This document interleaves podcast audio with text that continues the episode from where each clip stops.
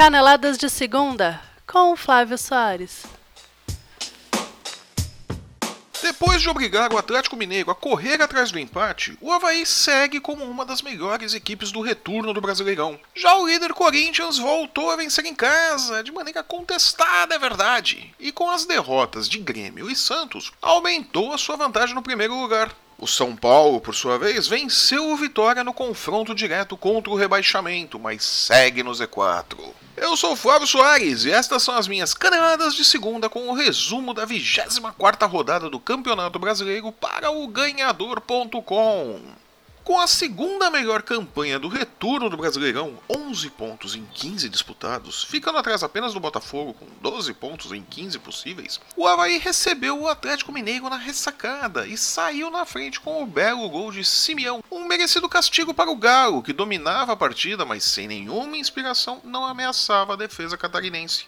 Cenário que se repetia no segundo tempo, até que Rogério Micali trocou os apagados Casares e Luan por Robinho e Otero. As alterações, quem diria, fizeram efeito, e Otero completou de cabeça o cruzamento de Marcos Rocha, que valeu a igualdade no jogo. Um resultado que no final das contas é ruim para os dois times, diga-se de passagem, mas muito pior para o Galo. Afasta-se mais e mais de uma vaga na Libertadores de 2018. Prova aí!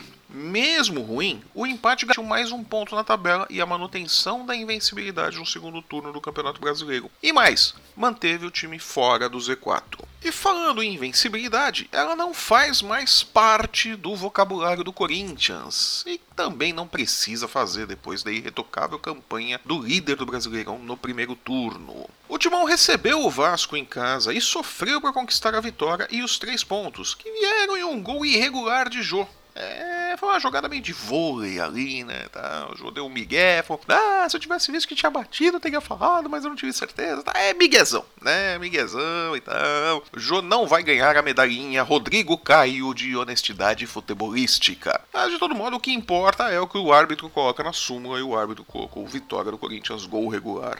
E pronto, futebol é assim.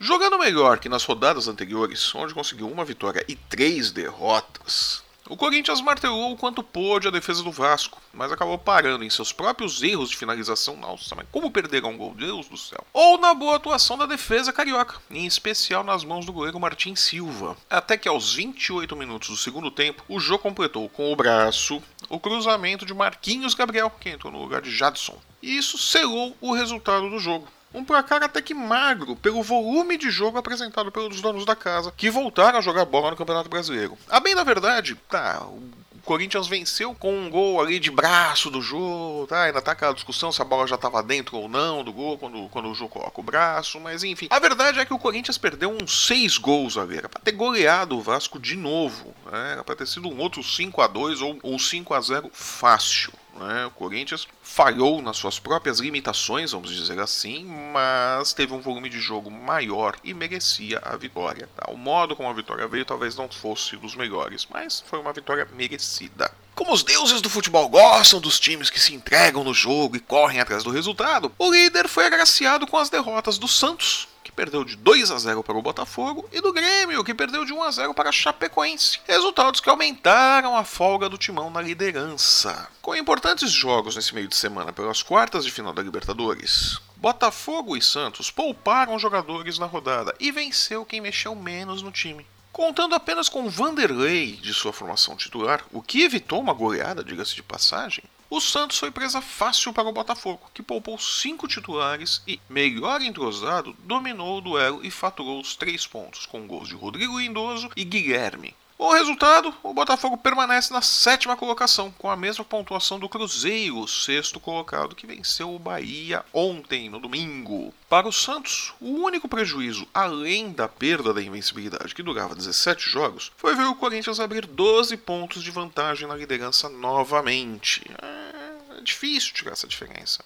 Preocupado com o jogo contra o Botafogo nesta quarta-feira, pelas quartas de final da Copa Libertadores, o técnico Renato Gaúcho mandou a campo uma formação alternativa para o jogo do Grêmio contra a Chapecoense. A Arena Grêmio ali quase deserta, o torcedor não comprou a ideia do jogo, não compareceu, isso também prejudicou um pouco o time, né?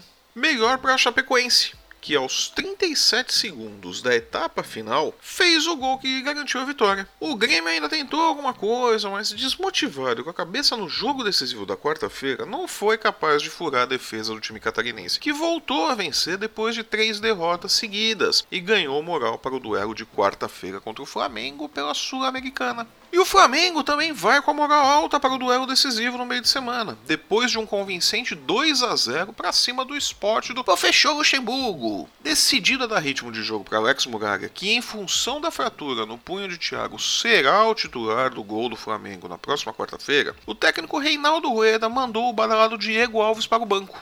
A torcida, que entendeu a decisão do treinador, deu todo o apoio ao contestado Alex Muralha, que não decepcionou e ajudou a garantir os 2 a 0 e mais 3 pontos na conta. Resultado que deixa o Flamengo na quarta colocação e esperando pelo resultado do jogo de hoje, segunda-feira, entre Palmeiras e Curitiba. Com gols de Guerreiro, que voltou a marcar após seis rodadas, e Everton Ribeiro, os donos da casa dominaram a partida na maior parte do tempo. Ainda mais depois que Patrick, um dos jogadores mais perigosos e lúcidos do esporte, foi expulso depois de cometer uma falta em Márcio Araújo. Olha ele aí, o Márcio Araújo, a torcida adora o Márcio Araújo. Recebeu o amarelo, o Patrick, reclamou o que podia o que não podia, mimizou o que podia o que não podia em campo, só faltou tirar as calças e sapatear em cima, até que ele conseguiu ganhar o vermelho também, né? Tanto reclamou, tanto esperneou, que ganhou o cartão vermelho, né? Foi expulso, deixou o esporte com um a menos, né? E aí não deu, né? O esporte derreteu completamente em campo e o Flamengo sobrou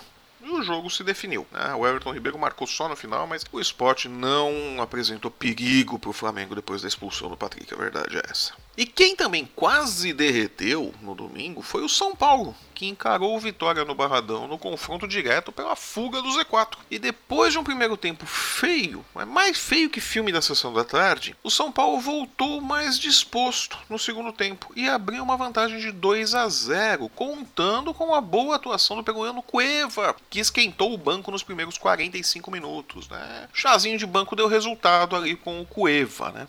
Mas como não podia deixar de ser, no final do jogo, a defesa do São Paulo lembrou a sua torcida por que, que o time está ali embaixo na tabela de classificação. E numa esperada falha, deu o gol que recolocou o Vitória no jogo e quase complicou uma partida que até então estava ganha. Tivesse mais tempo, certamente o Vitória teria conseguido o um empate. Como não teve, Melhor para o São Paulo, que segue no Z4, mas pelo menos subiu algumas posições. Agora é o 17 colocado. E ganha alguma moral para encarar o Corinthians na próxima rodada. Lembrando que o São Paulo depende ainda, para manter essa 17 posição, do resultado entre Palmeiras e Coritiba, jogo que vai ser realizado hoje, que pode definir também a posição do Bahia.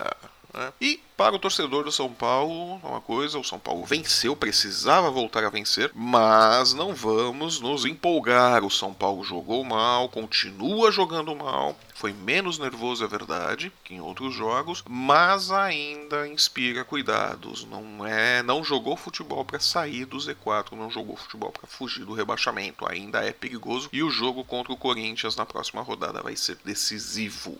E com uma semana de espaço para a final da Copa do Brasil, o Cruzeiro não se poupou e depois de um primeiro tempo preguiçoso venceu o Bahia por 1 a 0 no Mineirão. Resultado que coloca a Raposa de volta no G6 e na Libertadores de 2018 e deixa o Bahia grudadinho no Z4, dependendo de uma derrota do Curitiba para não entrar de vez no rebaixamento. Caso a equipe de Marcelo Oliveira pontue hoje, segunda-feira, contra o Palmeiras, o Bahia vai para a fila do visto da Série B. Resumindo, um domingo bom para o Mineiro e péssimo para os baianos.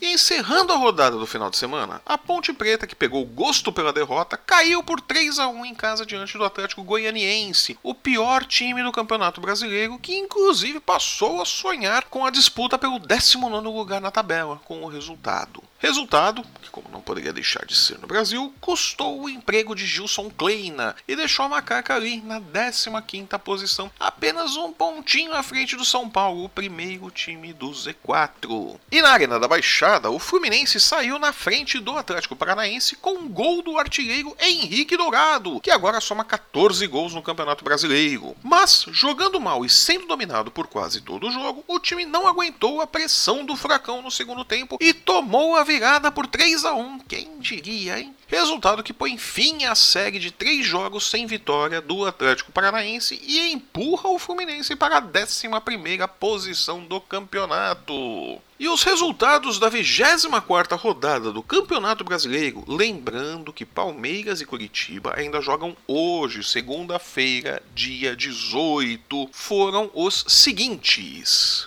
No sábado, Botafogo 2, Santos 0. Ponte Preta 1, Atlético Goianiense 3. No domingo, Havaí 1, Atlético Mineiro 1. Flamengo 2, Esporte 0. Corinthians 1, Vasco 0. Atlético Paranaense 3, Fluminense 1. Grêmio 0, Chapecoense 1. Vitória 1, São Paulo 2. Cruzeiro 1, Bahia 0. E eu fico por aqui. Sou Flávio Soares e estas foram as minhas caneladas de segunda para o ganhador.com. Muito obrigado pela sua companhia e audiência. E se você gostou do nosso programa, deixe o seu joinha. Se não gostou, deixe o seu comentário. Queremos saber o que não está legal. Aproveite para nos seguir nas redes sensuais, no Instagram, Facebook e Twitter. É só procurar pelo ganhador. Se você estiver nos ouvindo pelo YouTube, assine nosso canal e não perca nenhum programa. Nos vemos na próxima quinta-feira com o comentário e o resumo dos jogos do meio de semana. Até lá!